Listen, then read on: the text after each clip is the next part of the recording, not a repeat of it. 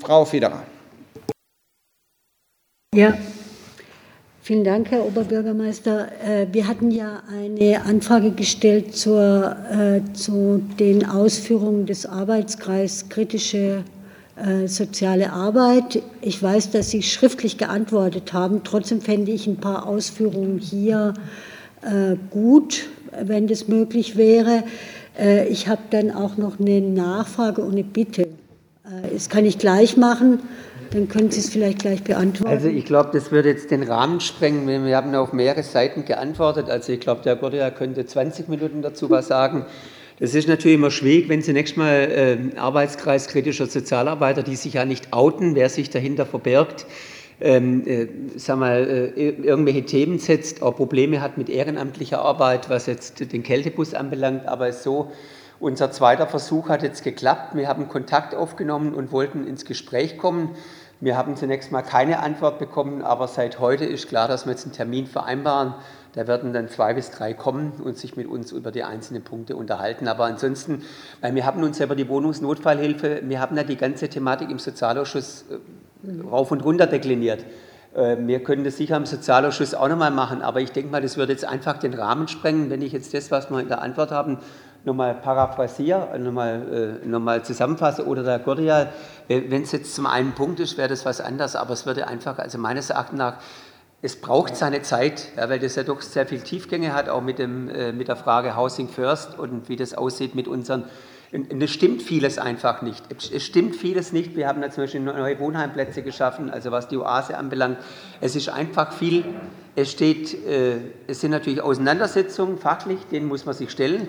Es steht aber auch viel kruder Unsinn drin, der einfach faktisch falsch ist. Äh, und, äh, da, und, und das haben wir auch jetzt zusammengefasst und dargestellt. Und wie gesagt, wir machen den Termin.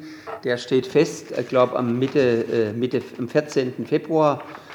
9.30 Uhr bis 11 Uhr. Äh. Ich, ich würde gerne drei, vier Sätze sagen. Geht es? Nee, wir sind bei Verschiedenes und nicht in der Diskussion, Frau Federer. Somit können Sie gerne eine Frage stellen, wenn Sie wollen.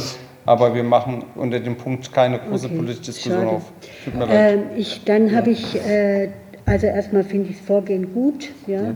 ja. Äh, ich unterstütze das äh, ausdrücklich. Äh, ich habe eine Frage und zwar, wird äh, in der Antwort ähm, mitgeteilt, dass 72 Wohnheimplätze, ähm, Belegungsplätze in der Notübernachtung äh, immer noch keine Überbelegung sind. Äh, wir haben aber in den Jahresberichten äh, besteht die Belegungskapazität in der Notübernachtung wird da beschrieben von 35 Plätzen. Vielleicht können Sie da noch mal kurz eingehen, Herr Gordja.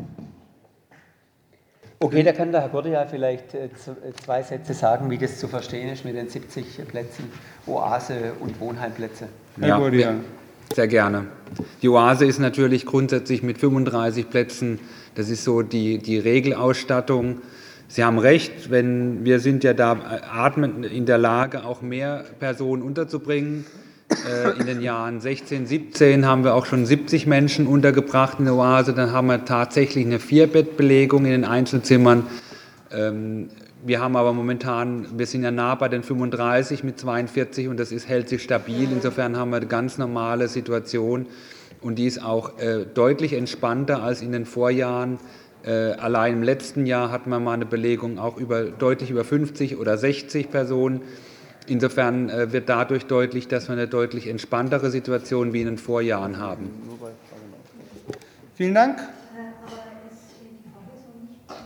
Dann tun wir das schriftlich, Frau Federer. An der Stelle nochmal, können wir gerne tun, aber wie gesagt, es gibt eine klare, klare Agenda, eine klare äh, Geschäftsordnung. Das, wir debattieren nicht Rückfrage? Nee, ich will nicht debattieren, ich will einfach nochmal nachfragen. Also 35 Dann dürfen normal, Sie das hiermit.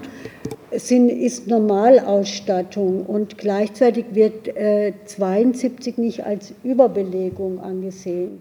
Das ist einfach eine da, Dann gibt es nochmal eine Klarstellung, genau, so hat Herr Gurde das, glaube ich, nicht gesagt. Also ich habe ich hab ja gesagt, 42 ist nah an der 35. Ich habe nie gesagt 72. Die 72 vor ein paar Jahren war eine Überbelegung. Das ist völlig richtig, aber wir sind jetzt weit entfernt von einer Überbelegung. Wir haben eine nah an der Regelbelegung und Regelausstattung der Plätze versehene Belegung. Insofern haben wir eine normale Belegungssituation. Und wie gesagt, wir sind immer in der Lage, ein Bett mehr mal in ein Zimmer reinzustellen. Und das ist momentan der Fall und das passt. Und das haben wir auch abgestimmt mit den jeweils dortigen Personen. Das heißt, da wird niemand in eine, ein Zimmer belegt, wo er nicht mit rein möchte. Dankeschön.